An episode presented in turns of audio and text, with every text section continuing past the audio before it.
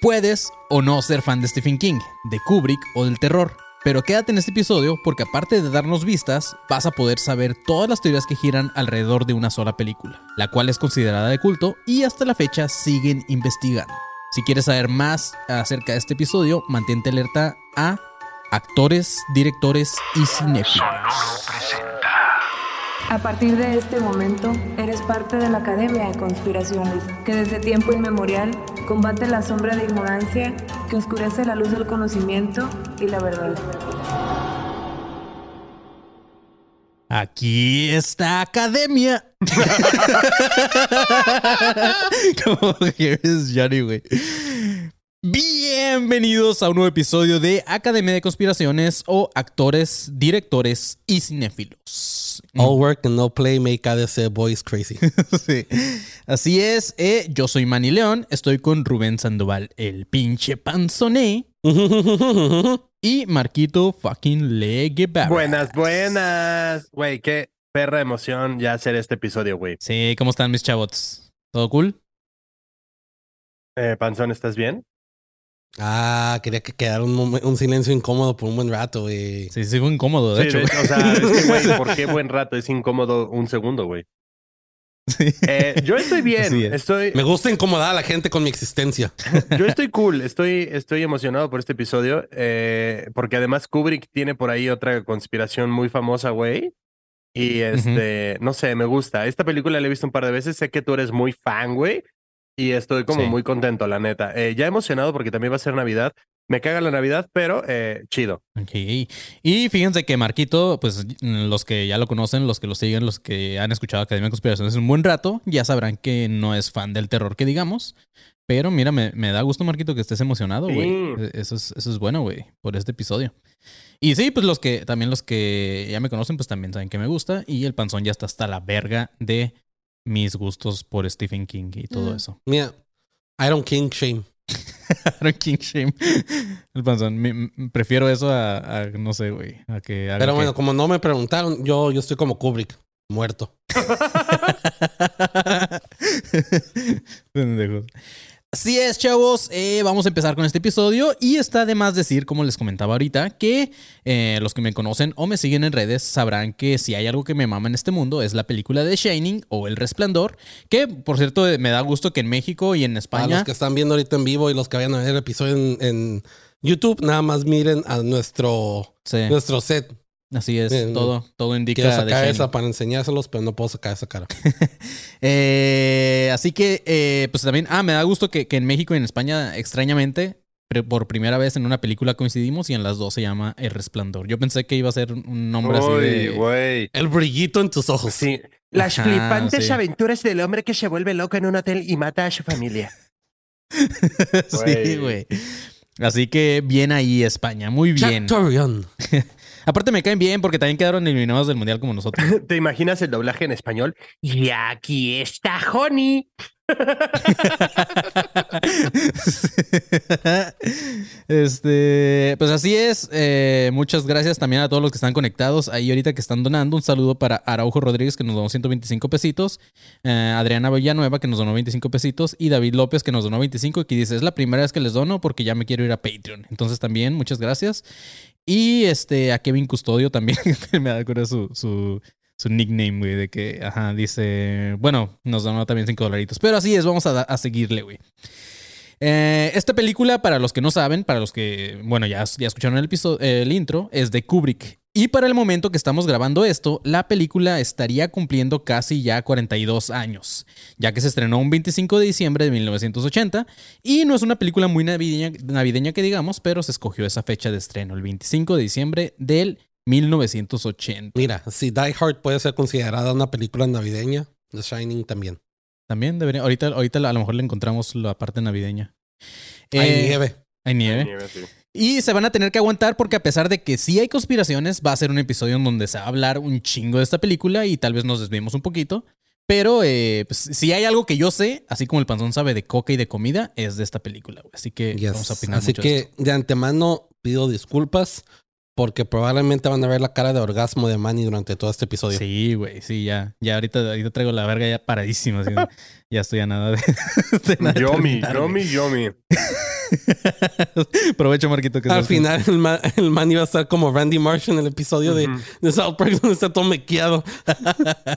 Así es, güey. Y así también aclaro que no soy crítico de cine, ni lo somos ninguno de nosotros, porque, este, pues sí, de repente hay un chingo de mamado- mamadores ahí que hablan de temas que ni siquiera saben. O sea, para mí, críticos del cine nada más son los que neta son expertos y que se les paga por su trabajo como críticos de cine y no tu pinche arroba Juanma06 o lo que Y sea. aún así, ni críticos, güey, porque todo Sí. es subjetivo, güey. Sí, ajá, pero En pues el arte pero, todo es subjetivo. pero aún así, o sea, ajá, hay muchos mamadores ahí que están hablando de cosas que ni saben, así que nosotros no, nosotros no vamos a hablar de fotografía ni de bla bla y la chingada, que ni siquiera son temas que sea, así que vámonos a lo que sí sabemos, que es la, eh, las teorías y las conspiraciones.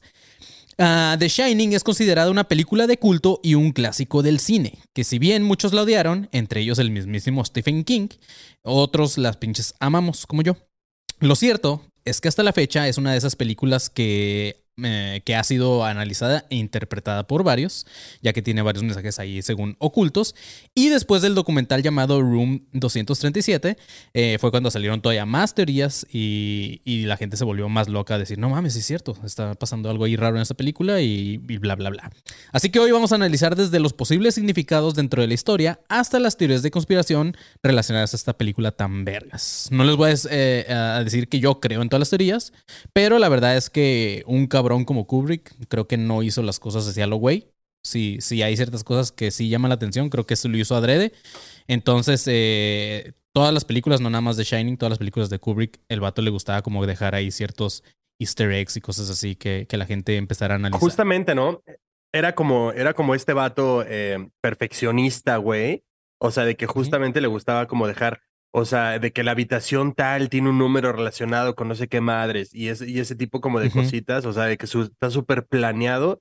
Eso me gusta, eso me gusta porque, güey, creo que tú, tú me enseñaste un documental también de que tiene que ver con esta película y dices como, Ajá. a la verga, güey. O sea, no, no pensé que fuera tan fortuito. O sea, yo pensaba que era más bien, perdón, fortuito todo, pero güey, está bien colocado No, cada no, no. detalle y está chido cuando te clavas y ves esos, esos pedos. Sí, de, de hecho, Kubrick le gustaba, o fue de los primeros que empezó a poner estos, eh, ¿cómo se llaman? Como fallas de continuidad. Como que para que no vaya, o sea, no hay pedo que no haya continuidad. Que no se alineara la Ajá. historia. Entonces, este, le gustaba mucho también hacer eso, güey. No sé, pero yo sigo diciendo, a mí me daría cura que llegamos al infierno, hablamos con Kubrick, porque obviamente va a estar allá, güey, y obviamente no nos vamos para allá. Y le preguntemos, Kubrick, que es un genio, ¿cómo lo hacías? Aló, güey. Sí. Este. Y eh, bueno, es una película también muy plena de Kubrick. Los que trabajaron con ese güey, creo que. Nosotros, o sea, al menos a mí me mama Kubrick. La mayoría de las películas de ese güey se me hacen muy vergas. Pero los actores, la mayoría lo, lo odiaron cuando grabaron. Por ejemplo, Es la, que es, la morra este, de Shining terminó en, el- en un psiquiátrico por las exigencias de este Que cabrón, güey. Ese güey es muy intenso, güey. Sí. O sea, creo que una escena fácil la podía haber grabado como 100 veces, güey. Simón, sí, de hecho sí. De hecho, la escena de sangre de esta madre, del- de la sangre que va en el elevador, eh, la grabaron un chingo, gastaron un putero en esa y era como que el vato, "Mm, no aparece sangre todavía. Mm, no aparece Güey, sangre. me imagino, Ah, no me imagino sangre". el Brexit. Mm, no, esa gota cayó mal, la verdad. Sí, güey, justamente No, así era, güey, güey. así era. Este, también hay otros datos curiosos, por ejemplo, el morrillo, eh, Danny. Ese güey no sabía que estaba grabando una película y no sabía que estaba grabando una película de terror. Entonces, nada más Kubrick, cada que el morrillo hacía las cosas bien que este güey le pedía, le daba un sándwich de, de peanut butter. Y era como, y ya, güey, pero el morrillo no sabía ni qué le rascaba la oreja y le decía, buen chico, buen Sí, chico. buen chico. Y el morrillo no vio la película hasta que cumplió 17 años, güey. O sea, no mames. sí. No, no sé cuántos años habrá tenido esa película, pero fácil han de haber sido unos 4 o 5 años. Entonces sí pasó un chingo de tiempo en que el morrillo viera su propia película, güey. ¿Cuántas, ¿Cuántas personas adultas que fueron fans de la película no le habrán llegado al morro y decir, no mames, te la rifaste como Danny? Y el morro como, ¿qué? Comiendo su sándwich de peanut butter. Y el morro ya bien ¿De qué obeso, güey, así porque le salía perfecto todo. y el morro, Pero ¿qué hice? No hice nada. Con un chingo de Mamá, espinillos por ¿por el qué, cacahuate, este, güey. por qué este señor me dice que hizo un buen trabajo? Así es, güey. Primero voy a explicarles ciertas cosas o detalles de la película con los que la gente ha sacado sus propias teorías o conclusiones. También están los que creen que no es una película de terror, sino más bien una película psicológica. Y al final nos vamos a ir con algunas ya teorías de conspiración como tal, que como un adelanto, un pequeño spoiler, eh, una de ellas habla sobre el mensaje que nos dejó Kubrick diciéndonos que el alunizaje de Estados Unidos fue falso y que este güey pudo grabarlo. Pero pues tranquilos perros, ya iremos por partes y al final dejo las conspiraciones, primero vamos a ir con todo lo demás. Para los que no han, visto esta película, ahí les va un pequeño spoiler también, que pues, no mamen, o sea, ya también creo que un spoiler deja de hacerlo al año, güey. Esta ya tiene más de 40 años que se estrenó, así que ya no debería ser spoiler para nadie. Pero bueno, la película está basada en el libro de Stephen King llamado igual, eh, The Shining, o también no está tan basada, digamos, pero ajá. Eh, se trata sobre la familia Torrance y el papá, donde el papá Jack consigue un trabajo como cuidador de un hotel durante una nevada cuando no hay gente. El gerente le advierte que el cuidador eh, pasado mató a su familia y este vato no le importa y aún así se lleva a su familia, que es Danny, su hijo y su esposa Wendy con él. Danny tiene una especie de poder de, de superpoder llamado el resplandor o The Shining, con el cual puede ver algo así como el futuro. Jack es un escritor que se ve frustrado por, por, su castrosa esposa para poder escribir dentro del hotel y al estar encerrado con su familia hace que termine queriéndolos matar. Eh, como a muchos les pasó en la pandemia, justamente, Panzón. Yo también fui un, escritor frustrado, güey. Por eso, me, por, eso me hice mi tatuaje de, de, justamente esa frase, güey. Güey, a mí se me hace más bien que el Don aceptó este trabajo sabiendo y a propósito. Oye, güey, pero el otro, el otro velador mató a su familia como, Ajá, justo. Eh, pues, ¿para qué crees que vengo, eh, De hecho, sí lo vi en el cartel y yo por eso me asigné a este pedo. Eh, ¿Cuál es el problema? ¿con, qué, ¿Con qué arma lo hizo el otro? Con una cuerda. Bueno, yo traigo un hacha. ya la traía.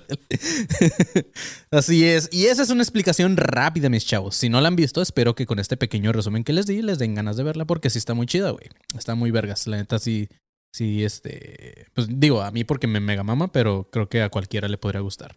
Porque es una película de terror diferente, güey. Siento que ya nos hacen muchas películas así, güey. Pero bueno, Stephen King no fue muy fan de la película, ya que hay varias cosas que se desvían de lo que va del libro. Entre las más importantes para mi gusto es, por ejemplo, que en el libro se le da un enfoque más a Tony, al superpoder que tiene el morrillo con el que habla, que al final en el libro termina siendo el mismo Danny, pero como del futuro, quien quería advertirle lo que iba a pasar en el hotel si se iban ahí con su papá. Otra es que también eh, Dick Halloran, el negrito que sale como guía al principio con ellos en la cocina y toda esa madre, en el libro tiene un papel mucho más importante, tanto que termina ayudando a la familia para que escapen en el libro. Y en la película vemos como bien chafamente lo matan con un hacha, nada más así. va a salvarlos y, es como una. Creo que en un episodio de Los Simpsons pasa eso. Sí, el Willy. Ajá, con el Willy. se burlan de ese pedo. Ajá. porque está bien pendejo, güey. El vato va bien y tú dices, los va a salvar y, se muere. Eh, también en el libro no existe un laberinto. En la película se enfocan mucho en, en, los laberintos, mientras que en el libro es más como un jardín que, bueno, te dicen que es un jardín que tiene árboles como de animales, en forma de animales, y los animales como que cobran vida y atacan a las personas, así. Ah, también las famosas gemelas no, No, ¿cómo, ¿cómo me salvaré de este animal? Oh, unas tijeras de jardín. Güey, me atacó un, bonsai en forma de chihuahua. ¿Qué hago? madre. o sea, me acuerdo mucho, siempre que leo el libro o las veces que lo he leído y que ya después de mi juventud, este, me acuerdo mucho de la primera vez que fumé mota, güey, que, por mi casa había unos, unos árboles en forma de perros y cuando yo andaba marihuano sentí que se están moviendo los perros y me dio miedo, güey. Me acordé mucho de ese pedo. Este. Bueno, la otra es las famosas gemelas Grady, las que aparecen en, la película. Esas morras no aparecen en el libro. De aquí sí le doy a Kubrick como que la razón, porque sí es más tenebroso ver a unas gemelas muertas y así que a una morrilla nada más. En el libro es una morrilla y un morrillo. Eh, también en el libro la esposa es, eh, si mal no recuerdo, es como una rubia que no me acuerdo cuál es la palabra que usa Stephen King, pero como que súper buena, más o menos de veintitantos años. Y no se parece nada al personaje de Wendy en la película, que es la esposa de Jack, la cual no es güera y aparte está como toda pinche mensita y, así como muy asustadiza, em, es un personaje tan chafa para mi gusto que hasta le tuvieron que dar el papel del mantenimiento del hotel. No sé si te acuerdas en la película que la morra también le da mantenimiento a los a las calderas y esa madre del hotel. Y en, y en el libro la morra pues, es una rubia que no hace nada, güey. O sea, es una morra buena. Entonces ahí Jack es el que hace todo en el libro. Y acá le tuvieron que decir, pues haz algo, güey, ya que estás aquí, mantén el hotel.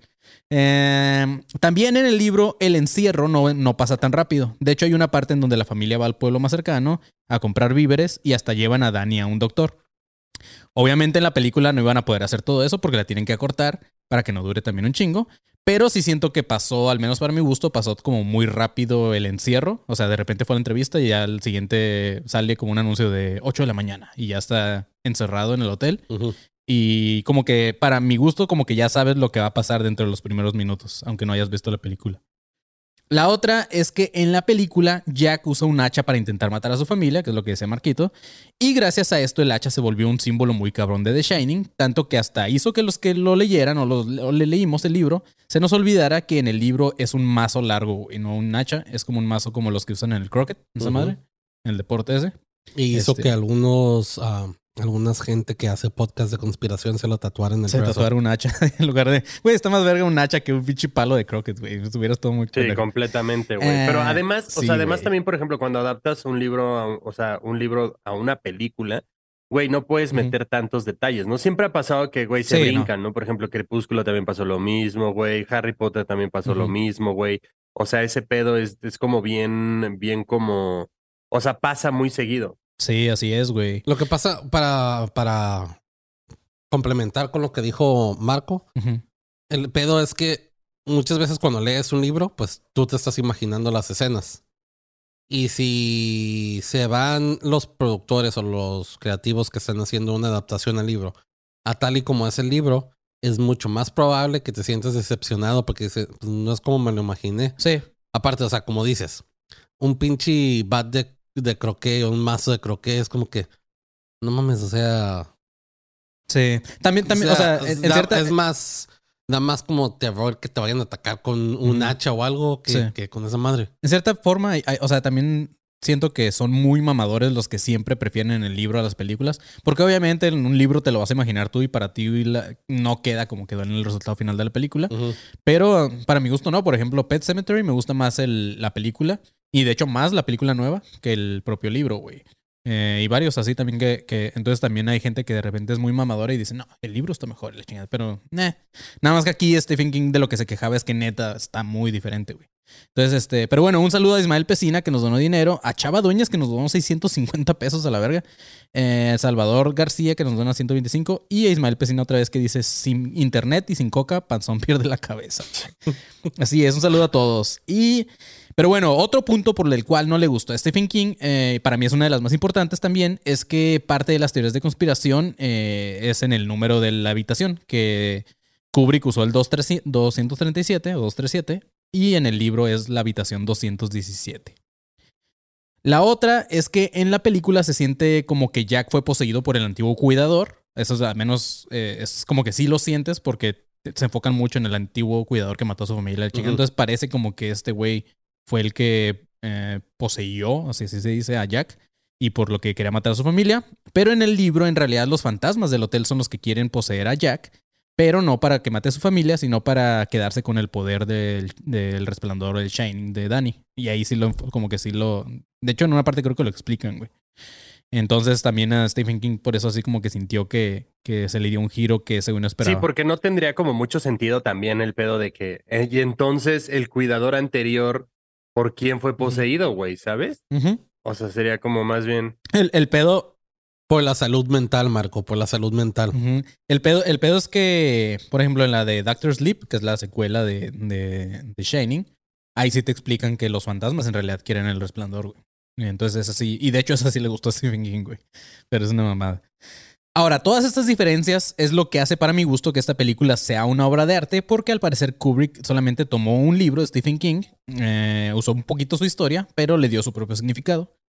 Y hasta la fecha se sigue tratando de explicar. Aparte, ninguna de las diferencias o de las cosas extrañas que pasan, que están puestas en la película, como dice, decía Marquito justamente hace rato, ninguna están ahí por equivocación. Todas tienen algún sentido y algunas son las que vuelven más fuertes todavía las teorías de los fans o de los que analizan la película. Y lo que pasa es que puedes, puedes, como se dice, puede que te guste más el libro que la película, pero a fin de cuentas, adaptaciones siempre tienen que ser por sí solas, güey, mantenerse por sí solas, porque es otro medio y, y ya se me olvidó lo que iba a decir. Sí, güey. Güey, que se te olvide cuando justamente estás hablando. Entiendo que cuando pasa un rato, ¿no? Güey, o sea, es que el pensamiento lo abandonó durísimo, güey. o sea, el pensamiento llegó, lo abrumó y lo abandonó, güey. Todo en menos de 15 segundos, güey. se comió sus palabras, güey. Creo que, creo que lo gordo del panzón es que se come palabras, güey. Pero sí Está lleno de pensamientos, güey. Ay, güey. Pero bueno, güey, como les comentaba, uno de los más fuertes críticos de esta película fue justamente el escritor del libro Stephen King. Cuando le preguntaron el por qué no le gustó, este güey dio las siguientes razones. Dice que cuando supo que Kubrick quería hacer la película, el vato estuvo muy sorprendido y, y, muy agradecido porque Kubrick iba a ser el director y creyó que iba a ser la mejor película basada en sus libros, ya que la primera fue la de Carrie. Y sí le gustó, pero fue así como que no mames, Kubrick, güey. Entonces, eh, como que este güey tenía muy altas expectativas, pero al final dijo que Kubrick no logró capturar la esencia de su historia. Tampoco le gustó el casting, en específico Jack Nicholson, porque dice que Jack Torrance debió ser presentado como un padre amoroso con su familia, como en el libro, y que por su pasado como alcohólico terminaría afectándolo y volviéndolo como vulnerable a que los, a que los fantasmas lo, lo poseyeran. Pero dice que en la película desde un inicio se le dio un giro muy diferente y que parece que no quiere a su hijo y que el vato odia a su esposa. Tampoco le gustó el papel de Wendy, ahí también yo estoy de acuerdo, que está por lo mismo, porque en el libro ella también amaba a su esposo, pero al final es como un dolor muy fuerte de, ok, amo a mi esposo, pero creo que tengo que decidir por mi hijo, por salvarlo. Y en la película siempre está como... y así. Bueno, ese güey odió su película entonces. O sea, ese güey fue a pasarla mal al cine, güey. Sí, güey, imagínate, es que un poco lo entiendo, güey. O sea, yo no soy escritor de libros ni nada, pero siento que si yo escribiera una historia en verga, o si yo me dedicara, por ejemplo, a escribir estos episodios, güey, y de repente, no sé, le dieran como un giro muy diferente y ni siquiera mencionar lo que menciona, así sería como hijos. Güey, que hiciera la adaptación. Entonces entiendo un poquito a Stephen King. Que hiciera la adaptación española de Hola, yo soy Manuel Lyon. y bienvenidos a este Conspiraciones Académicas. Conspiraciones flipantes. Sí, las flipantes conspiraciones eh, académicas. Wow. La Universidad de Conspiración. Universidad, güey. Sí, sí, sí. La otra que no le gustó fue el final. En el libro, Danny termina diciéndole a su papá que él no es su papá. O sea, como diciendo así como, como, güey, tú no eres mi papá. O sea, es otra madre, ¿no? Ah, diciéndole referencia de que gracias al alcohol está así. Entonces Jack tiene como que un instante de reflexión en el libro y le pide a Danny que corra. Le dice así como que, güey, corre en putiza, sálvate, porque si no te voy a matar a la verga. Entonces como que Em, eh, se ve como un, ¿cómo se dice? Como un cambio. ajá, se ve como, como sale eh, el amor de ese güey por su hijo y le dice como que, vete. Y en la película, pues, el güey trata de matar a su hijo, se mete en el laberinto y termina como congelado como una paleta, bien X, güey. Y en la, en, la película, perdón, y en el libro, eh, como se muere Jack, es como explotan las calderas a las que les dan mantenimiento este, termina explotando. Bueno, pues no le daba mantenimiento entonces. Sí. Bueno, también Kubrick gastó un chingo en dinero. Obviamente no iban a poder hacer una explosión a la Michael Bay, güey. Se le acabó el presupuesto. Así, como que, güey, ¿cómo van a explotar las calderas, güey? ¿Cuántos litros de sangre usaste? Sí, güey, los patrocinadores así de, a ver, Kubrick, decide. O es explosión o es sangre. Decide, güey. Y bueno, ok, lo matamos congelado. Ya, está bien. Eh, aguántenme poquito. De hecho, estoy buscando. Bueno, ahorita, ahorita voy a eso, güey. Este. Y por estas razones fue que a Stephen King no le gustó. Porque no es lo que él quería reflejar en su, en su, libro. Y por eso creyó. El vato más bien creó su propia miniserie, la cual no tuvo nada de éxito, güey. No sé si te acuerdas que salió como una miniserie así como la de. como la de It. Eh, pero salió una miniserie de Shining, donde sí se usó todo lo que. De hecho, ahí sí se usó el mazo, Ahí sí se usaron los árboles que se lo cobraban vida y toda esa madre, pero pues fue un fracaso. Yo no lo he visto, pero, pero sí no tuvo mucho éxito. De hecho, también hay, perdón, güey, dato, dato acá, eh, no sé si, si ya lo sabían o así. Si ya lo sabían, me vale madres, solo quiero decirlo. ¿Ok? Hay gente que tal vez aquí que no lo sabe, pero si ya lo sabían, me vale tres hectáreas de pito. Ok, ahora, eh, hay un video de Slipknot en el que también hacen referencia a, The Shining, güey. No, no, no, me acuerdo ahorita si es Spirit Out o, o, alguna de esas canciones, pero es de ese, de ese álbum. Hacen completamente referencia a The Shining en el. No sé, no soy muy fan de Slipknot, güey. Según yo, sí es en ese. No me, digo, no me acuerdo ahorita la canción, pero según yo sí. Nos la pasas al ratito. Pero, güey, está. No sé, dejé de escuchar New Metal en 2005. Pero también tiene video. Sí, sí, sí, justo es el, video el que hace completamente referencia de Shining. O sea, sale el triciclo, salen las gemelas, oh. sale como el hotel y así, güey. Pero es, o sea, idéntico. Verguísima, luego me lo pasas, Marquito. Simón. Ya, es como el de Taking Back Sunday, de Cute Without the E, que hace como referencia Fight Club. Simón.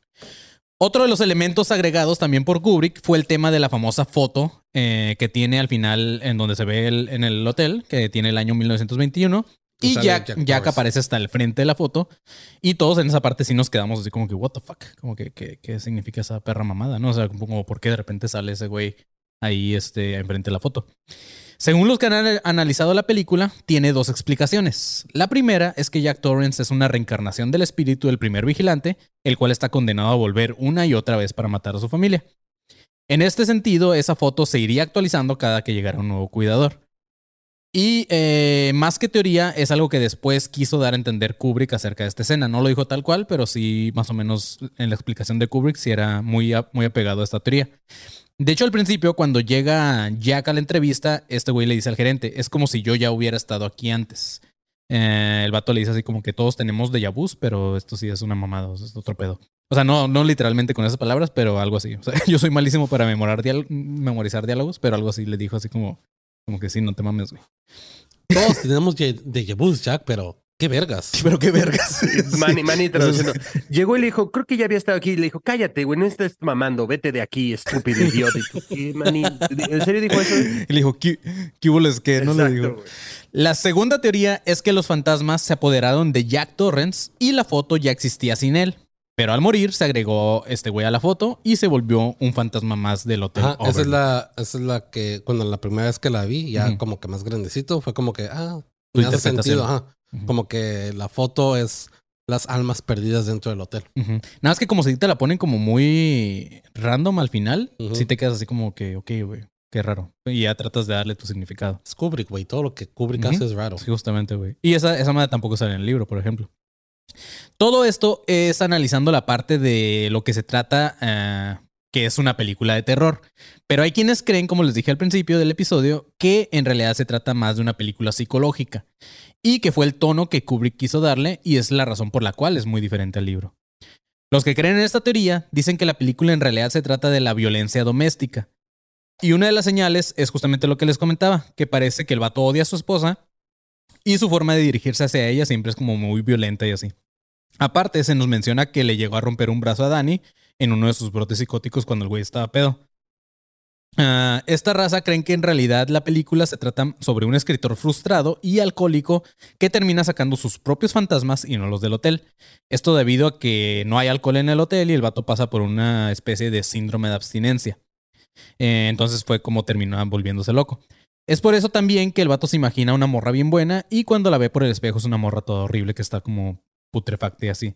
Y tal vez por esta razón también es solamente Jack y Danny pueden ver a los fantasmas tal cual. Porque él porque es un alcohólico y Danny porque es un niño traumado por el alcoholismo y violencia de su papá. O sea, The Shining podría Otra- ser mexicana, básicamente, güey. sí, sí, de una familia de Catepec en lugar o de, sea, hay un, hay un de chingo Colorado. de- La tristeza en vacaciones. Sí, hay un chingo de Danis ahí en Ecatepec que dicen, ay, no mames, mi papá también.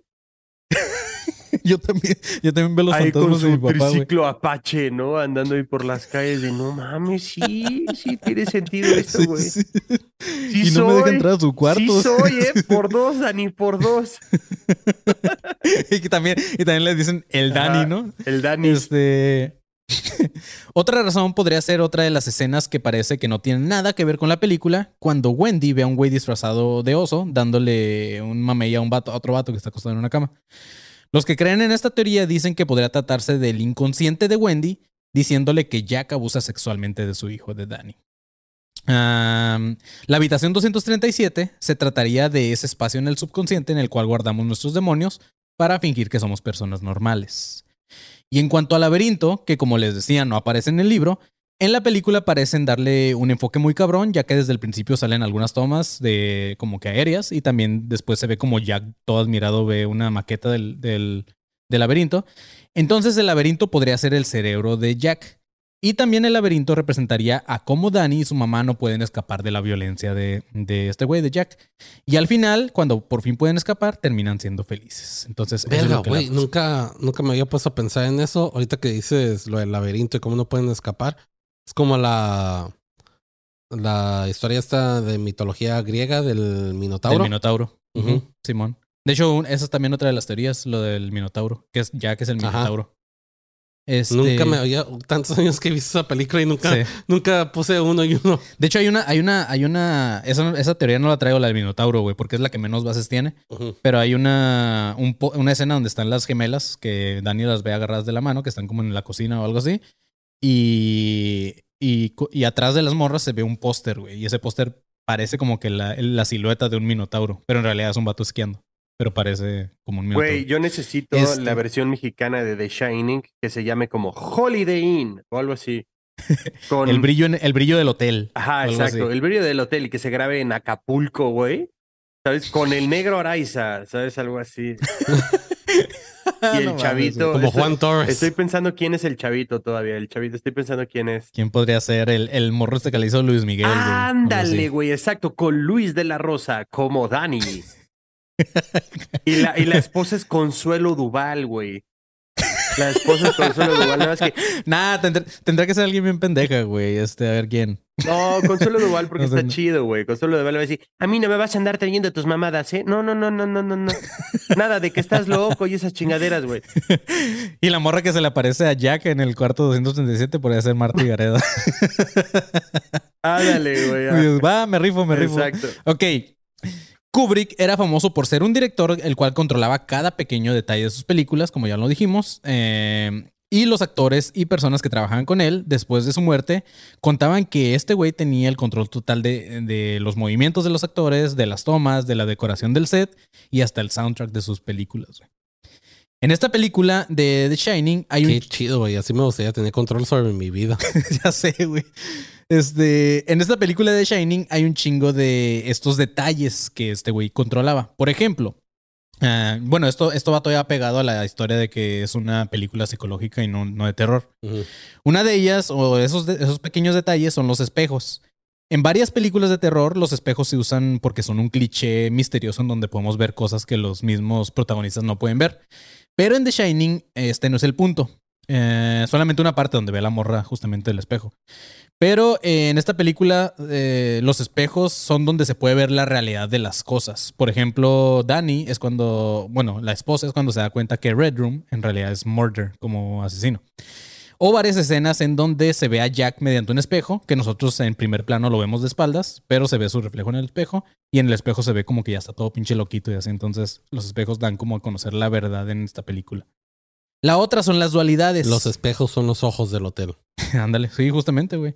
La otra son las dualidades. Otra parte eh, también es otro elemento que utiliza mucho Kubrick en esta película, porque hay muchas partes de dualidad. Por ejemplo, los reflejos al principio de la montaña se ven en el lago. Este, ¿qué más? Eh, cuando empieza la película también hay como ciertas dualidades en, en la simetría del hotel.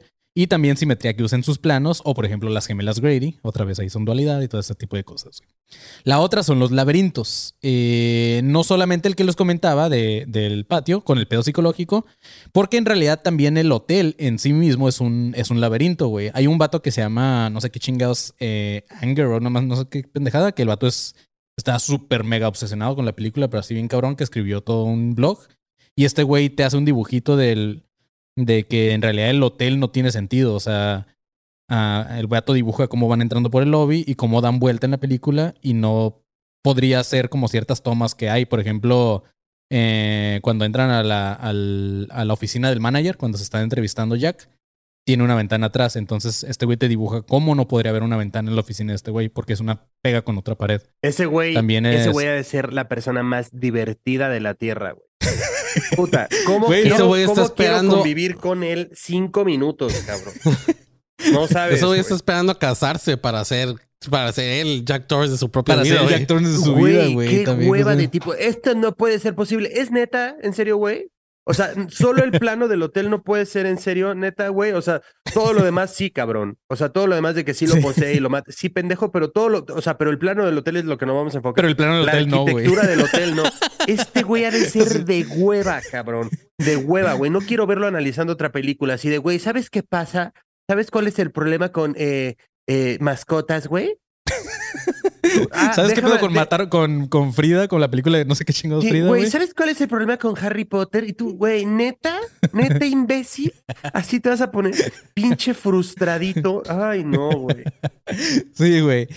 Pero dentro de la teoría de este pendejo también, este, el vato dice que es algo que Kubrick hizo adrede, güey. Porque de hecho en la película, Danny, no sé si se acuerdan, pero cuando va en su triciclo, como que el vato se pierde, güey. Como que hay un momento que dice, la verga, ¿cómo llegué aquí?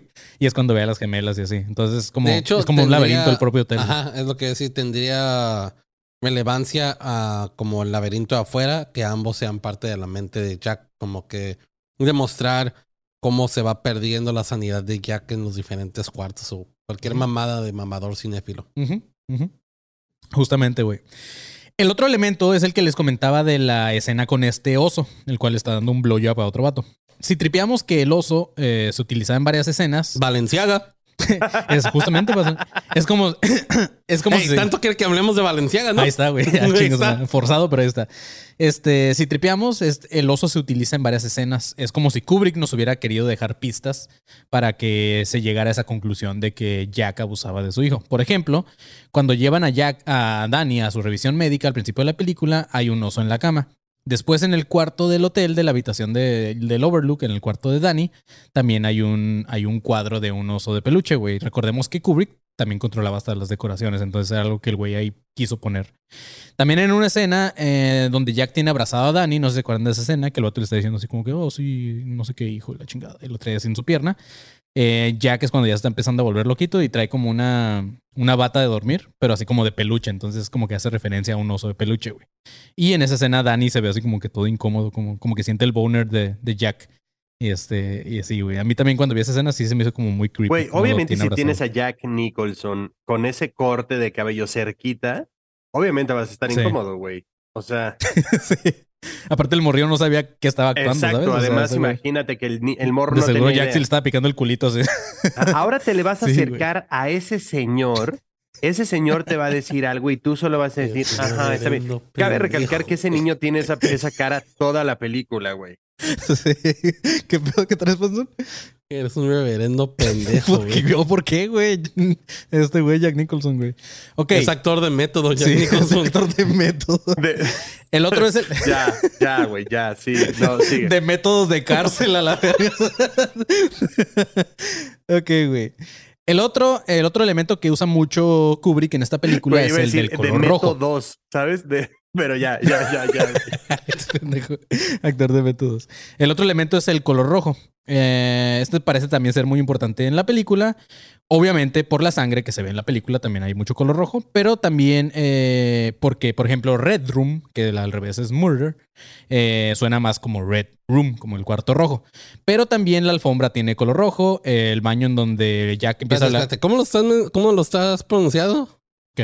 El. ¿Qué no es Red Rum? Red Room, pero si lo lees así como Red Room, parece también. O sea, si lo separas las palabras, podría ser tal cual como el cuarto rojo. También la alfombra tiene rojo. El baño en donde Jack habla con un mesero cuando le ensucia de, de Mira, sopa o algo ahí así. te voy a decir que, como siempre me has dicho tú en episodios anteriores, tu teoría se va a la verga, güey. Porque en inglés, gramáticamente, la U jamás hace el sonido de O. Pero igual, güey, está pitudo, güey. La otra es el eh, cuando Jack habla con el mesero en el, en el baño, o algo así, cuando lo ensucia de la ropa. También es todo el, todo el baño rojo. Y el llavero de la habitación 237 también es rojo. Y no solamente porque Kubrick le mama este color. Según los psicólogos y analistas, dicen que es un color que representa el peligro. Y pues toda la película hay peligro. Entonces es por eso que el vato usa mucho el color rojo. Por eso vienes de rojo, güey. Por Porque eso- hay peligro. porque de, de rojo que- me veo bien, güey. Ay, qué oso que que este acabas de citar sea- eso, güey. Qué, qué oso, güey. No. Güey, qué. Pitudísimo, güey. Güey. ¿quién chingos nos. Al, al- ahí Dona Ciro nos acaba de donar 109 Nox. Me acabo de dar cuenta que en un juego de, el de Animal Crossing, el dinero se llama Nock, güey. Es Nuke, ¿no? Ah, es cierto, Nook es con doble O, ¿no? Simón. Eh, otra teoría de los fans es que en realidad el hotel Overlook es el infierno. Y cuando Jack Torrance firmó el contrato, en realidad firmó como que su alma al diablo para manejar el, el infierno. Y esto se liga a que Jack Torrance es el diablo y por eso se pone como Baphomet al final en la foto. Porque no sé, ¿recuerdas? Tiene como Ay, la, espérame, la- espérame, tiene espérame. la pose de Baphomet. Deja, deja ver si te entiendo bien. El, el hotel es el infierno. Ajá. Jack Torres vende su alma al diablo, pero Jack Torres es el diablo. O sea, termina siendo el diablo. Entonces por eso al final sale el güey así. como Baphomet. Técnicamente Baphomet no es el diablo, es No, uno de sé. los príncipes del infierno. es una teoría de los fans, güey. A mí, a mí es la teoría más pendeja porque no tienen nada de ¿Para qué lo bases. menciones, güey? Igual, está pitudo, güey. Y ahora sí, mis chavos, eh, ya vamos a entrar en el tema de más de teorías de conspiración acerca de esta película. Pero antes, Panzón, vamos con... Inicio de espacio publicitario. Sí, eh, es mi momento de ahora sí hablar y ustedes beber cerveza. Muy bien. este, ok, eh, lo primero que les quiero decir es que pasen a visitarnos en el grupo de alumnos conspiranoicos 2.0 en Facebook, donde ya somos 3.200 miembros. Somos una comunidad que va creciendo, una comunidad bastante chida. Ahí es donde se postean los memes, ahí se postean los jueves de complacencias. Ahí eh, vamos a estar armando pronto unas dinámicas donde vamos a necesitar de ustedes para que complementen los episodios que vamos a estar sacando más adelante los jueves. Y también, eh, bueno, ahí se manda su solicitud, los aceptamos eh, prácticamente luego, luego, si no es que estamos ocupados los tres, pero sí, o sea, no tarda mucho en lo que los aceptamos. Y también para que nos sigan en redes sociales como ADC Podcast Oficial, estamos en Instagram, Twitter, Facebook, en todos, todos, todos, todos lados nos pueden seguir. Ahí subimos contenido distinto, por ejemplo, los Instagram Lives. En Facebook subimos nada, en Twitter de repente tuiteamos. eh, estamos en TikTok, pero de manera inactiva.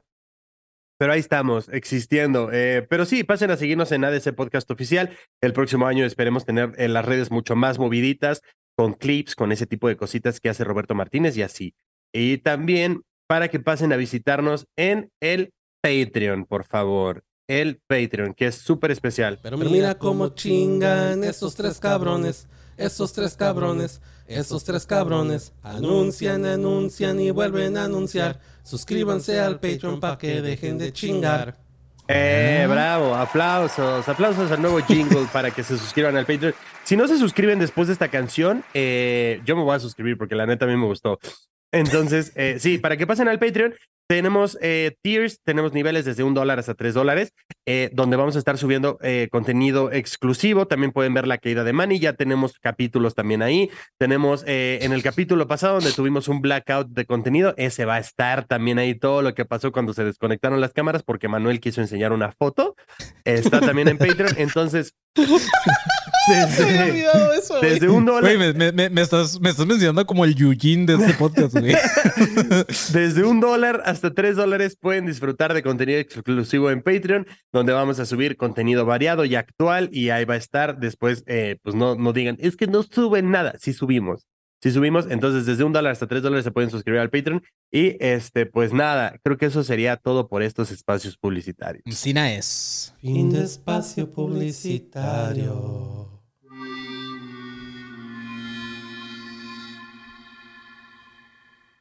Ah, se le olvidó decir a Marquito que la última semana de este, de este mes de Ah, sí, diciembre, o de la última semana del año 2022, Ujú. nos vamos a tomar unas vacaciones porque ya nos tienen hasta la verga todos ustedes. Entonces dijimos ya, ya una semanita a descansar de los conspiranoicos. Entonces eh, no va a haber episodio el último martes y jueves de este año.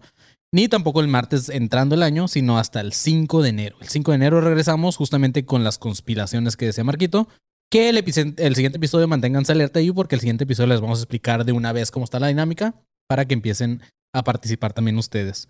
Vamos a hacer como, como la cotorriza de las conspiraciones, Marquito, básicamente. Me encanta, me Entonces- encanta, para que también ustedes sean Verga, o sea, partícipes ¿también me y puedan de la mandarnos su verga? contenido. ¿Cómo? El panzón, el panzón dice, no mames, entonces me tengo que vestir de la verga y con una camiseta de changuitos, güey.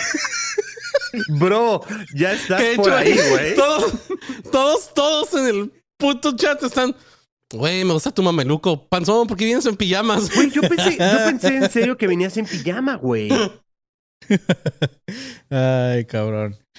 Pero bueno, mis chavos, ahora sí vamos con las teorías de conspiración y vamos a empezar por la más, eh, pues la más famosa, pero también para mí de las más pendejas, pero al mismo tiempo también de las que me dejó como que what. Entonces, vamos con la teoría del falso alunizaje, güey. Como conspiranoicos de hueso colorado, ustedes que están escuchando esto, ya deben de saber que hay una teoría de conspiración que dice que el alunizaje de Estados Unidos fue falso y que justamente fue grabado por nada más y nada menos que Kubrick. Entonces, eh, vamos a empezar con esta teoría. Parte de lo que empezó esta teoría fue que Kubrick en realidad trabajó con ingenieros de la NASA para poder crear ópticas de las cámaras que se iban a usar durante el, el Apolo 11, güey. Entonces, se cree que no solamente fue eso, sino que Kubrick fue quien dirigió todo ese montaje o toda esta farsa y que el vato fue contratado por el gobierno justamente después del éxito de su película llamado 2001 Odisea en el espacio. Como que el gobierno de Estados Unidos dijo, mira, este güey sí sabe hacer como que la gente crea que está en el espacio, pues vamos a grabar con este. A ver. A ver. Sí, o sea, eh, eh, dijimos hace rato que una de las actrices terminó en un psicólogo por, por Kubrick, ¿estás de acuerdo? Ahora imagínate a los actores eh, de astronautas y de, no, otra vez, otra vez va, va, todo para atrás, toma 204 de la primer pisada, por favor. ¿Sabes? por, por, eso uno de los, uno de los astronautas le metió un vergazo a otro vato, ¿no? ¿Quién, quién fue, güey? Fue Neil Armstrong, ¿no? Ah. Justo que le metió una putiza. ¿Fue Neil Armstrong o fue el otro vato? Ah, fue, el otro Buzz Aldrin, creo. Ajá, Buzz Aldrin. Creo que fue ese güey el que, el que le dio un vergazo güey, a otro vato. claro, cabrón. Pero se quedaron loquitos, Si repetiste esa escena 600 veces, güey, lo que menos quieres saber es que fue falso. Dices, cabrón, me esforcé para que se viera lo más real posible, güey. ¿Sabes? Sí, les costó más trabajo hacer esas tomas que ir a la Claro, luna, güey. Cabrón, fue mi Vietnam. Me imagino, me ima- es que sí me imagino a Kubrick así, no, corte, corte, eh, se sigue viendo falso. Eh, y todos, Sí. Kubrick, porque estamos en Sonora, por eso se ve falso, güey. ¿Qué chingados quieres hacer, güey? O sea, Sí, de, de- de hecho se, se dice que se grabó en, en- creo que en Disney y pe- pero también en el desierto de ah verga, güey, creo que es Nuevo México, una madre así, pero, pero ahora, qué maravilla, güey, perdóname, qué maravilla que si, a- si eso fue falso, güey, y tuvo un director, qué chido que digan que fuiste tú, güey. ¿Sabes? O sea, sí. Fíjate que fíjate que hay algo, Marquito, ah, sorry, güey, que te interrumpa antes de que se me vaya el pedo, güey. Yo trabajé en, en una empresa que se llamaba Plantronics, en la cual hacían headsets y esas madres, audífonos también. Y este, ahí estaban súper orgullosos, güey, de que eh, los astronautas usaron en el Apolo 11, en el alunizaje, usaron eh, radiocomunicaciones de Plantronics, güey. Entonces yo decía como que, güey, claro, la teoría es falsa, güey. Estas madres no servirán en el espacio ni de pedo, güey. Entonces, ¿sabes? Güey, o sea, claro como que, no, güey, sí, yo no tengo señal en mi casa, cabrón. ¿Cómo Ajá, carajos justo, ellos van a tener señal en la puta luna, güey? O sea, no tiene nada de En sentido, los güey. 70s, güey. Güey, están más los cerca, 70s, ¿no? están más Ah. cerca de los de los satélites, güey. Bueno. Eh, sí. bueno, eh, perdóname, entonces, perdón, perdón, Pancho. Las señales van a tener que tardar menos en llegar a Güey, las ahora, imagínate en la premiación de los Oscars y ahora eh, la mejor película. el marquito el siguiente, el, Güey, mar- sí, claro. el marquito el siguiente episodio para, para no tener Güey, lag, güey, grabando en el espacio. Exacto, así. ahora también. eh, y la mejor, el mejor director es eh, para Kubrick por el anunciaje falso y todos, ¡eh! ¡Bravo! Güey, qué chingón, qué chingón. Así quiero agradecer a la academia, a la NASA y a toda la gente pendeja que creyó que eso fue verdad. Eh, muchas gracias. Güey, Güey, o sea, Imagínate es- que la academia que agradecía a nosotros. a güey. nosotros, güey. El vato sabía del futuro, güey. Tenía el Shining. Pero eh, así es, güey. Ah, esta madre sería una mamada que Kubrick quisiera dar a conocer la verdad, obviamente. Eh, porque, pues, güey, o sea, supongo que le pagaron súper bien. Aparte, pues, güey, o sea, sabes que si revelas la verdad acerca de algo tan delicado, obviamente, pues no vas a vivir muchos años. Entonces también sería una mamada que Kubrick quisiera. Bueno, a tampoco iba a vivir muchos años con el peso que tenía, güey. Sí, A lo aparte ya mejor me tenía callo porque yo también soy igual. Sí. Aparte tenía 70 años, ¿no? El güey ya, ya estaba grandecito también. Primero, eh, para esta teoría está la forma hexagonal que hay en la alfombra, el patrón este que tiene la alfombra. En una escena tomada desde arriba, Danny está jugando con sus carritos y los tiene formados de cierta forma, la cual parece que, que está formando como los carritos que estaban al, al lado del lanzamiento de, del Apolo 11. Y un vato que no me acuerdo el nombre de este güey, pero el güey dice que la base del Apolo 11 justamente tenía la forma de un hexágono. Hablando del Apolo 11, Stephen King nunca menciona en su libro eh, al Apolo 11, güey. Pero hay una escena en la que se puede ver varias referencias eh, en esa misma escena. Por ejemplo, Danny, cuando está jugando, de, repente cae una pelota, se levanta el güey y su suéter que trae, trae puesto un, un- como un cohete y dice USA y dice Apolo 11, güey. Este, aparte ese sí es un ugly sweater, porque está bien culero, está bien, bien culero. Aparte se ve que, que el diseño del suéter es como adrede, o sea, como que fue Voy a- sobrepuesto. Voy a porque no buscar tiene- uno de esos suéteres para cuando grabemos el episodio del falso alunizaje. Sí, ya tenemos que grabarlo también, güey. Este, como que Kubrick quería que saliera en la escena lo del Apolo 11 justamente después de, de jugar en una forma muy parecida a lo que era la base del lanzamiento de esta madre. En esta parte también hay una teoría muy jalada que dice que los colores del suéter de Dania son amarillo y azul turquesa, lo cual representa a los masones de Egipto. Y que la pelota que ve Dani en realidad es la luna, güey. Y que cuando se dirige a la habitación 237 es el estudio en donde se grabó el alunizaje falso, güey. El 237. Por eso el vato lo cambió, ¿sabes? Otra señal también podría ser eh, lo que les comentaba antes en este episodio, que la habitación en la película es 237 en lugar de 217, y se cree que podría ser una referencia a la distancia promedio que hay de la Tierra a la Luna, que son 237 mil millas. Aunque tampoco es correcto porque en realidad la distancia más más acercada es 238.800 millas o unos 384 kilómetros.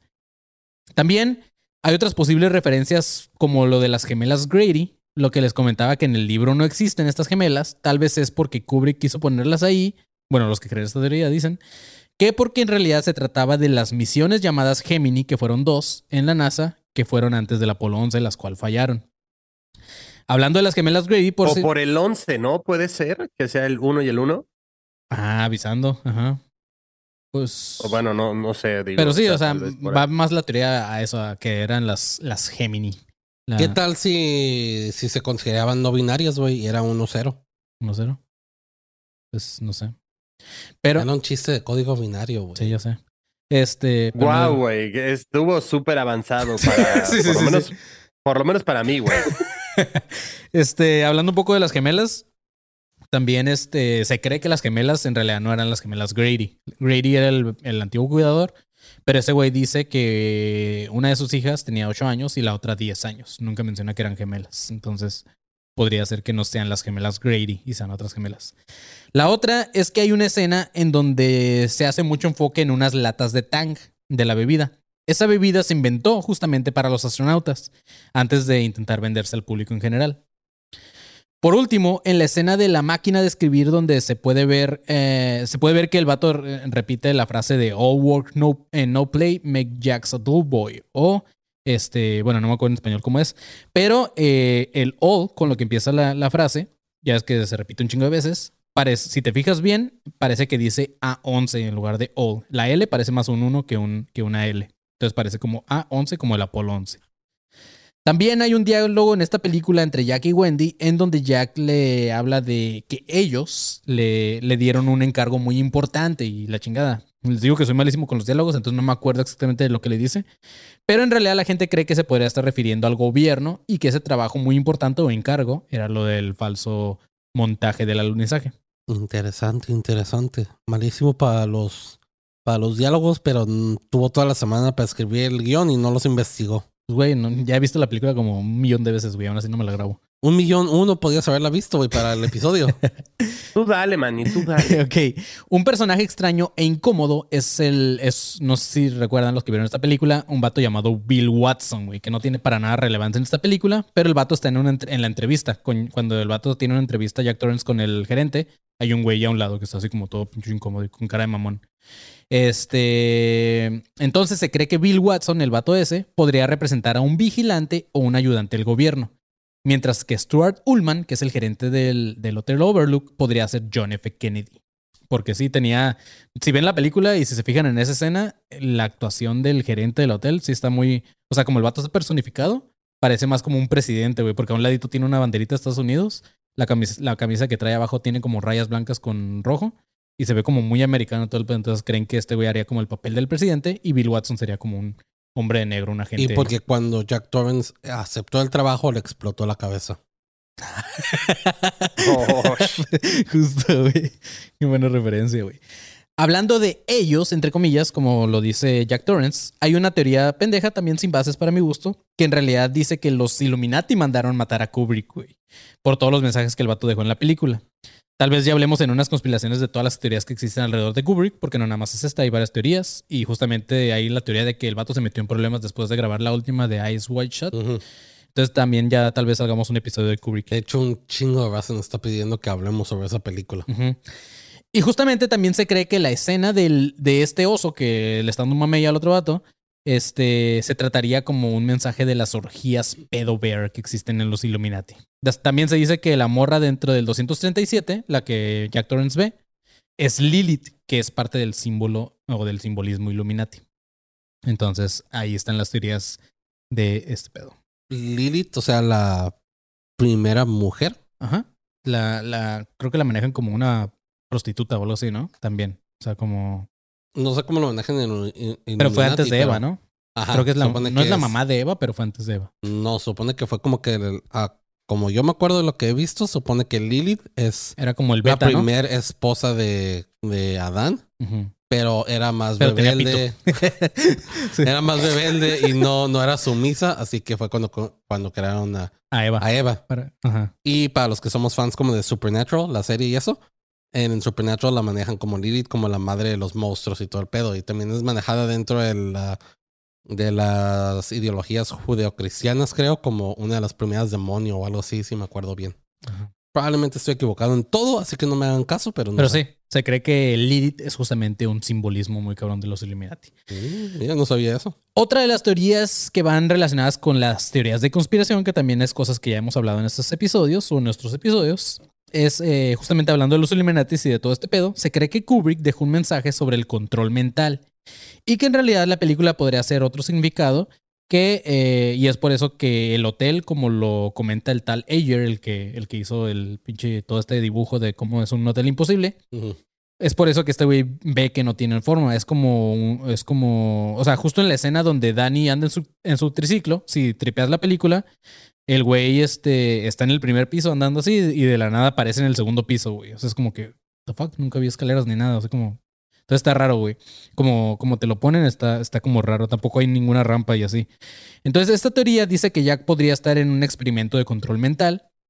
Y como referencia, hay una escena donde, que les comentaba hace rato, del Minotauro, donde Dani ve las gemelas y atrás de ellas hay el póster que les decía que es la figura de que parece un Minotauro, pero en realidad es un vato haciendo esquí. Aunque el gerente al principio de la película le dice a Jack Torrance que es una zona donde no hay esquí, donde no hay nada, güey. Este, en ese mismo póster, en las letras que dice abajo en el póster, dice Monarch, como el proyecto Monarca. Entonces, la, No mames, eso está ya súper creepy. Sí, está ya como más deep y la gente cree que en realidad es un pedo de control mental más que de psicológico o de terror. Pues los colores de la alfombra, güey, de repente se parecen como a los de la mariposa monarca. Ah, justamente, güey. De hecho, sí, parece un ala de, de una monarca. Sí, Mira, Marquito güey, lo acaba está- de hacer, güey. Mm. Güey, me dejaste Lo con. acaba de hacer. El, el Marco lo hizo otra vez y me voy, no desaparezco. Así. Me dejó como JFK, con la cabeza explotada. Sí, güey. La otra Wow. teoría dice que Kubrick dejó varias señales del holocausto. Una de las pistas es que la máquina de escribir de Jack es de la marca Adler, que es una empresa alemana, y que su significado en alemán es águila, bueno, en español es águila, eh, que el cual es uno, de los simbolismos de la bandera nazi. ¿Qué piensan? Te- como tú solo te, te corregiste, güey. Pues es que, Es que en alemán es águila, ah, en español es Es águila. que lo escribo mal, güey. Después me, me cae el 20. Hasta aquí, pues, como X es solamente una máquina de escribir, la cual ya tengo Ujú. tatuada, Panzón. Ya sé. El tema es que la máquina cambia de una toma a otra. O sea, primero sale la máquina Adler de color así como hueso y de la nada cambian a, o sea, cuando te vuelven a poner la máquina, Creo ya no, es verde, ¿no? ya no es Adler, es negra, güey. O sea, Ajá. entonces es como, the fuck, ¿Qué pedo? Entonces, este, son de esos pequeños errores de continuidad que les decía. Es como decir que lo blanco, o sea, es bondadoso y bueno, y cuando Jack Torres se hizo todo loquito y eso, se hizo negra porque le Diciendo llegó que la los maldad. negros son malos, güey. Bueno, puedes decir que igual la máquina de escribir era Michael Jackson. Tenía vitiligo, güey. Pero al Este, revés, ¿no? eh, pero bueno, esos pequeños errores de continuidad eh, se dice que difícilmente se le podrían pasar a Kubrick. Aparte que la máquina es un elemento que juega cierto papel importante en la película, eh, entonces entiendo que hubieran cambiado de cosas más irrelevantes, como una maceta o un cuadro o a la actriz de Wendy, güey, que no se ni más en la película. Este, pero bueno, güey. Otro- Entonces, ¿me quieres decir que Kubrick dirigió uno de los episodios de Game of Thrones y por eso estaba el vaso de Starbucks ahí? Ah, wow, No me acordaba de esa madre. Sí, güey. Otro cambio fue que el Volkswagen de la familia Torrance en el libro se dice que es rojo. De hecho, lo menciona como dos o tres veces este Stephen King. Y a Kubrick le valió verga y lo puso amarillo, güey. Se cree que es por el color de identificación que usaban en los güeyes de los judíos con que tenían la estrella de David en el brazo, ya es que traían como una madre. Sí. Y era color amarillo. Entonces, este. se les obligaba a usarlo y cree- se cree que Kubrick por eso dejó ese detallito ahí del color del bocho. También hay una escena en donde entran a la especie, a una especie de alacena en una cocina cuando el negrito los está guiando. Oye, pero entonces eso sería, sorry que interrumpa esta, pero Ujú. sería muy raro, ¿no? Porque si ya había usado el rojo para indicar, bueno, no es cierto, porque probablemente, ok, déjate termino mi pensamiento. Si ya había usado todo el, todo el rojo para indicar peligro, ¿por qué no empezarlo desde el principio de la película? Ya es que pues la escena es donde van en el carro, que se Porque vea en un bocho. van al peligro, Sí. güey. Ajá, era lo que iba a decir después. Déjame hablar, Entonces, Marquito. huele, a- huele a peligro, güey. Es que qué tal que se te va el pensamiento otra vez, güey. Sí, es que ser judío era un peligro, güey.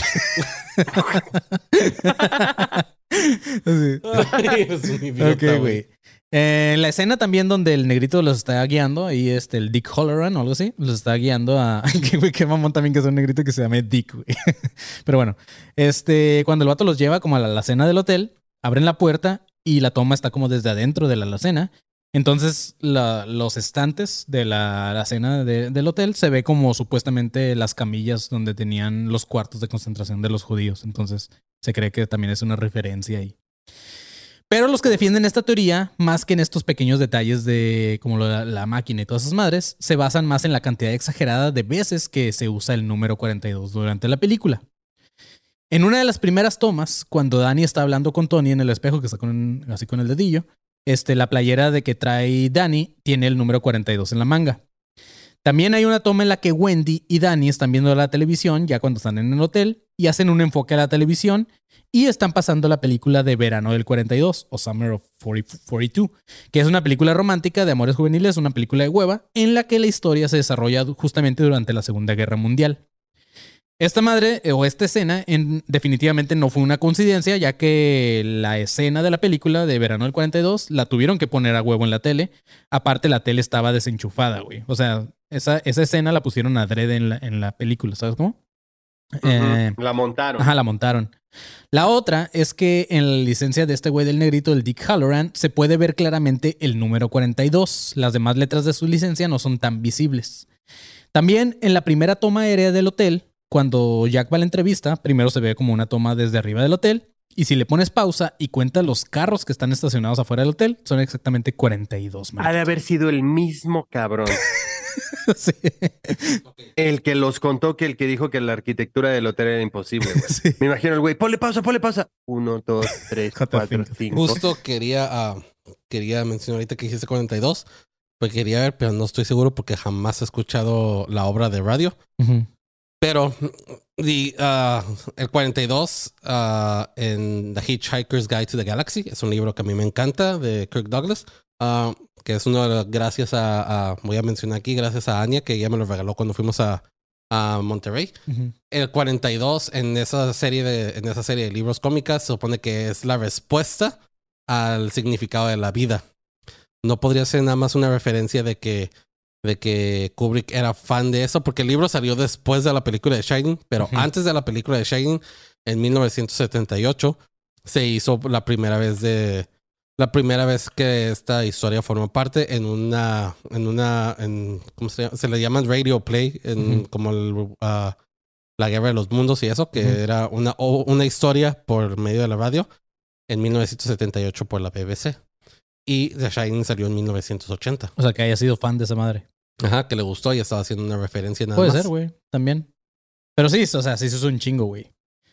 También, después de lo de los carros. a lo mejor él sí se la creyó que el 42 es la es la, la respuesta al porqué de la vida güey Ah, justamente. De hecho, también esa teoría la mencionaban, güey, lo de la vida. Ah, pero bueno, en la escena, pero no sabía de ese libro, de hecho. En la Ah, escena mamá. donde está Léanlo, lean, lean toda esa historia. Lean toda esa historia. en la escena donde está acostado el negrito, este güey, el Dick Halloran, se escucha que un reportero en la televisión está dando las noticias, güey, cuando, cuando tiene como esta llamada por telepatía Danny con el negrito, ¿te acuerdas? Que, es- que lo- Ujú. que lo dice que así con los ojos pelones.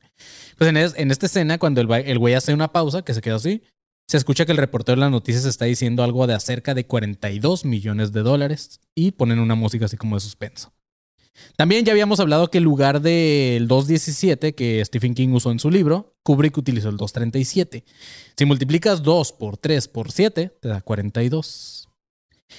En la primera escena en que Jack entra al Golden Room, en la barra hay, un, hay unos bancos, están puestos eh, abajo de la barra. Entonces, eh, claramente se puede ver como hay cuatro bancos que están juntos y se ve un espacio muy claro entre ellos y hay otros dos juntos, o sea, un cuatro y un dos. También en la escena donde Danny sale diciendo Red Room, lo menciona 42 veces. y la que sí no he podido comprobar yo por mí mismo, pero que la raza jura que es verdad, es en la escena en donde esta morra de hueva, la Wendy, empieza a abanicar con un bat para pegarle a Jack. Se, los que creen en esta teoría, los que la defienden, dicen que son 42 abanicazos que la morra da, güey.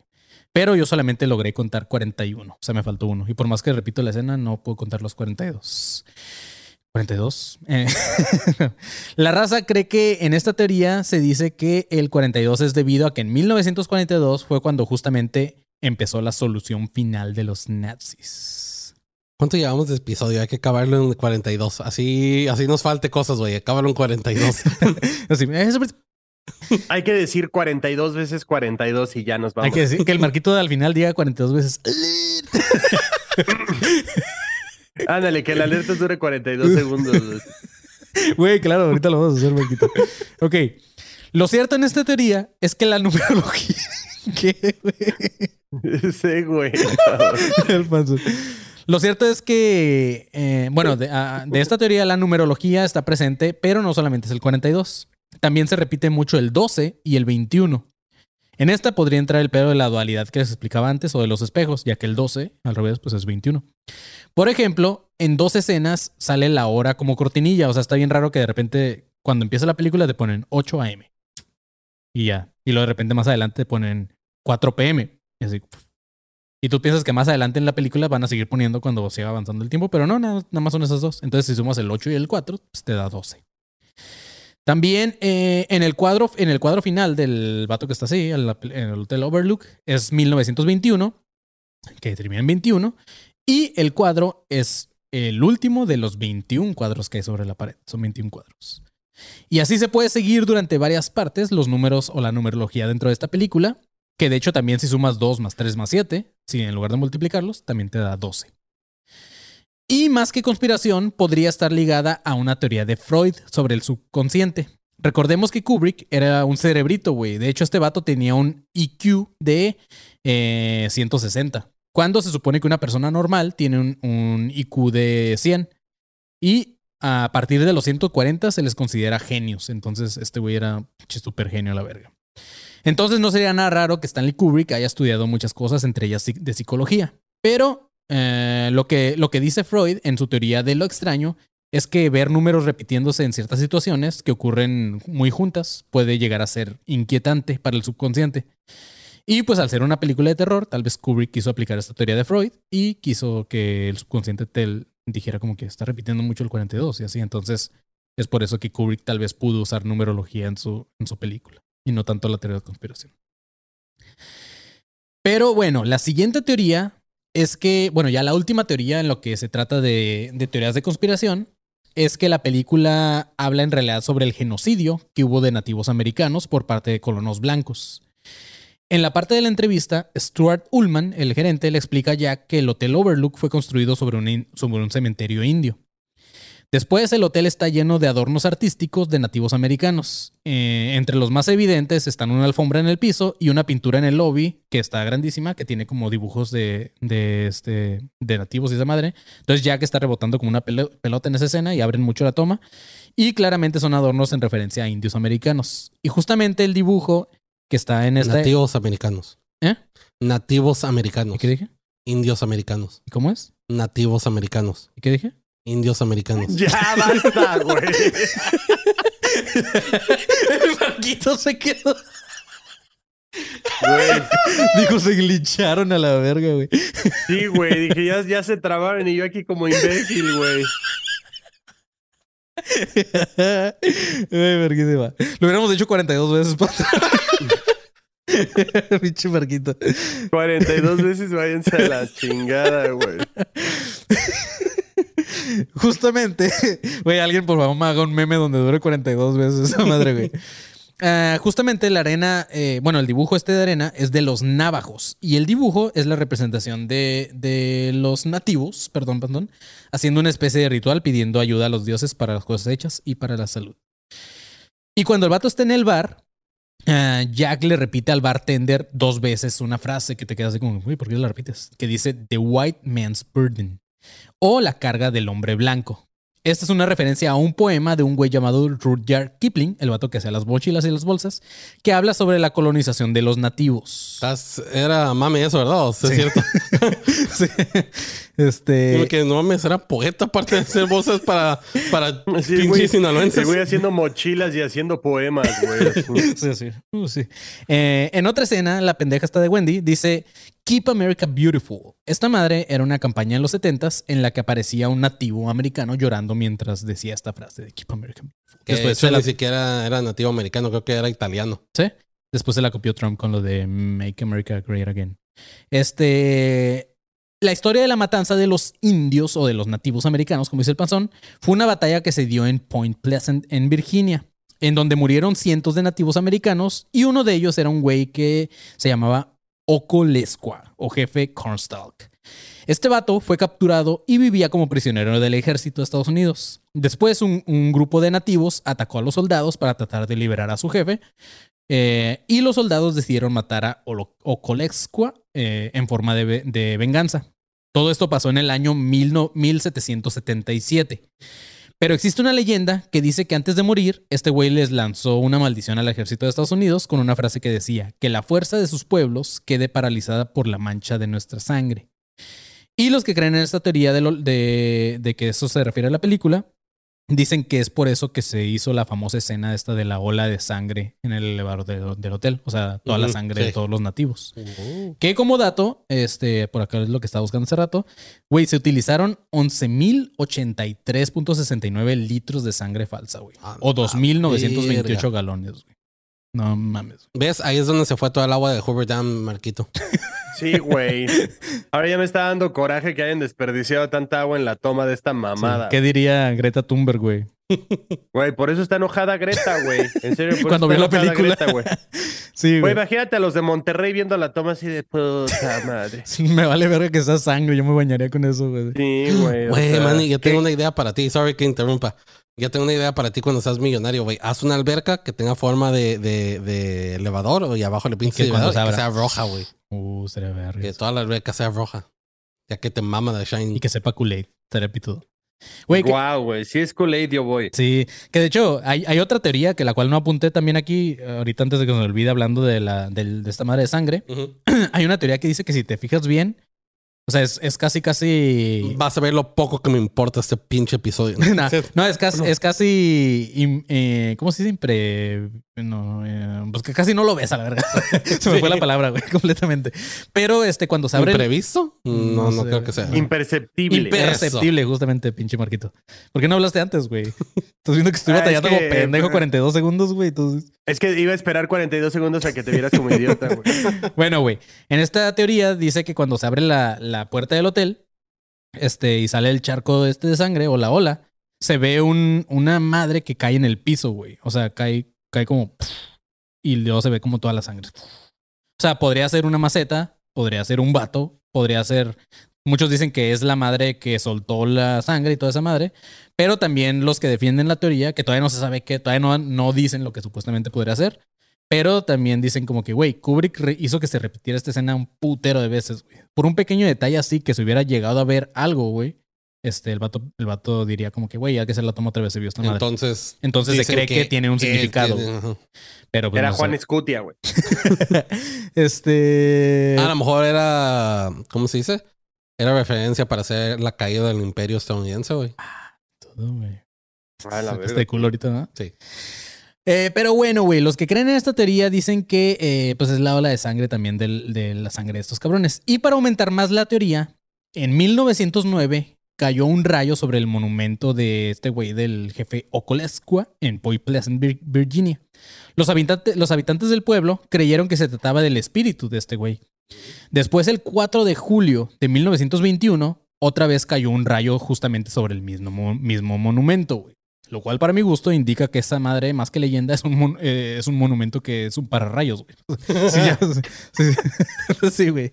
Este, pero bueno, güey. En lo que se relaciona con The Shining es que en 1909, cuando cayó el primer rayo en este monumento, en la película mencionan que el hotel se terminó de construir en 1909. Después, el 4 de julio de 1921, cuando cae el segundo rayo, en la película, en la foto final donde aparece Jack Torrance, tiene esa fecha, 4 de julio de 1921, güey. Es como, güey, demasiadas coincidencias, güey. Y así, mis chavos, hay un chingo más de teorías que han ido saliendo y van a seguir saliendo, van a ver. Güey, güey, güey, güey. Coincidencia. Coincidencias. Para el Marquito, esas son las coincidencias, güey. Mm, terminó en cia. Coincidencia. Pero sí, güey. Por ejemplo, eh, han salido varias teorías. Por ejemplo, ah, una que habla sobre unas cortinas profetas en la película. Cabrón. En ciertas escenas, cuando va a pasar algo muy cabrón, se ve como unas cortinas que no deberían de estar ahí. Por ejemplo, al principio de la película, cuando están en el lobby antes de que este güey entre al hotel, hay unas, unas cortinas que parece que están tapando algo, así como no tiene nada que ver ahí. Después, en una toma que sale como más abierta de la misma, de la misma parte del lobby, ya no están esas cortinas, güey. Este, y así vuelve a pasar en varias veces en la película. Otra teoría es la de los relojes con falla en la continuidad, como ya hablamos de, de Kubrick, que le mamá todo ese pedo de la falla en continuidad. Ya que en una escena, en menos de un minuto, cuando están con el negrito caminando, hay tres relojes, güey. Y los tres relojes marcan horas diferentes, que parece que va retrocediendo el tiempo. En, total retrocede hasta 2 horas con 35 minutos. La otra es que en el minuto 66 con 6 segundos, para la versión americana, es justamente el momento en el que Jack toma el primer trago que en el bar, el cual lo vuelve loco. Entonces podría ser una referencia de Kubrick al 666. Porque justamente antes de esa escena, Jack dice que daría su alma por, este, por un trago, aunque sea de cerveza. Y así siguen saliendo más y más teorías y vamos a ver qué tantas más siguen saliendo y tal vez en algún momento las comentemos. Pero lo importante es que ya pasaron 42 años, como lo mencionaba al principio del episodio, y hasta la fecha siguen saliendo. 42. ¡Oh! 42, güey. ¡Hola, Justo güey! 42. Eh, güey, creo que soy la reencarnación de Kubrick, güey. Güey, con eso terminamos Pero el con, episodio, intele- eh. con intelecto bajo, ¿no? Güey, sí terminó en 42 como querías, güey. Güey, pitudísimo, güey. Así es, mis chavos. no, sé por qué no capté eso cuando estaba escribiendo el episodio, güey. Pero así es. Este, pues bueno, espero que les haya gustado un chingo esto. A mí me mamó haber escrito esto, güey. Creo que es el episodio que más me ha disfrutado de todo el pinche podcast, güey. Y este, pues nada, espero que a ustedes también les haya gustado y les haya parecido interesante. Porque, como les comentaba al principio del episodio, más que una película de terror o bla, bla, como lo quieras ver, eh, pues la neta sí, todas estas madres la vuelven todavía un poquito más chida y al menos a mí me dan como ganas de seguirla viendo para ver si encuentro más pendejadas y eso. Pero, eh, pues nada, mis chavos, espero que a ustedes también les haya gustado. Y si les gustó, compártanla con sus amiguitos. Y no se les olvide ir a todas nuestras redes eh, como Academia de Conspiraciones o ADC Podcast Oficial. Y también nos pueden seguir en nuestras redes eh, personales para que podamos seguir creciendo números y podamos seguir haciendo dinero de esto. Entonces, a mí, Manil León, me pueden seguir como arroba soy como león. A Marquito fucking Le Guevara, ¿cómo te podemos seguir, Marquín? Yo estoy en todas las redes como arroba soy galletón. Ok.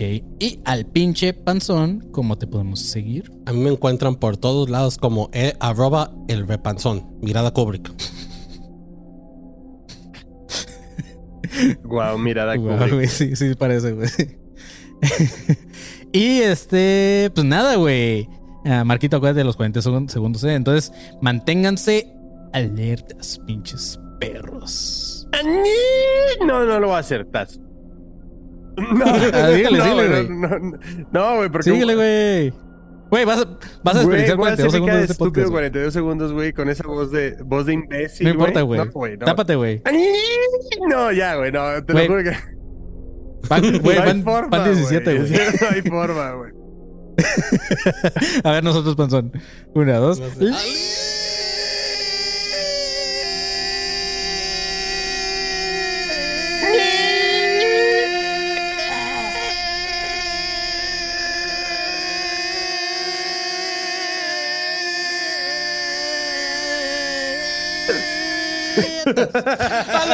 Casi me cago, güey.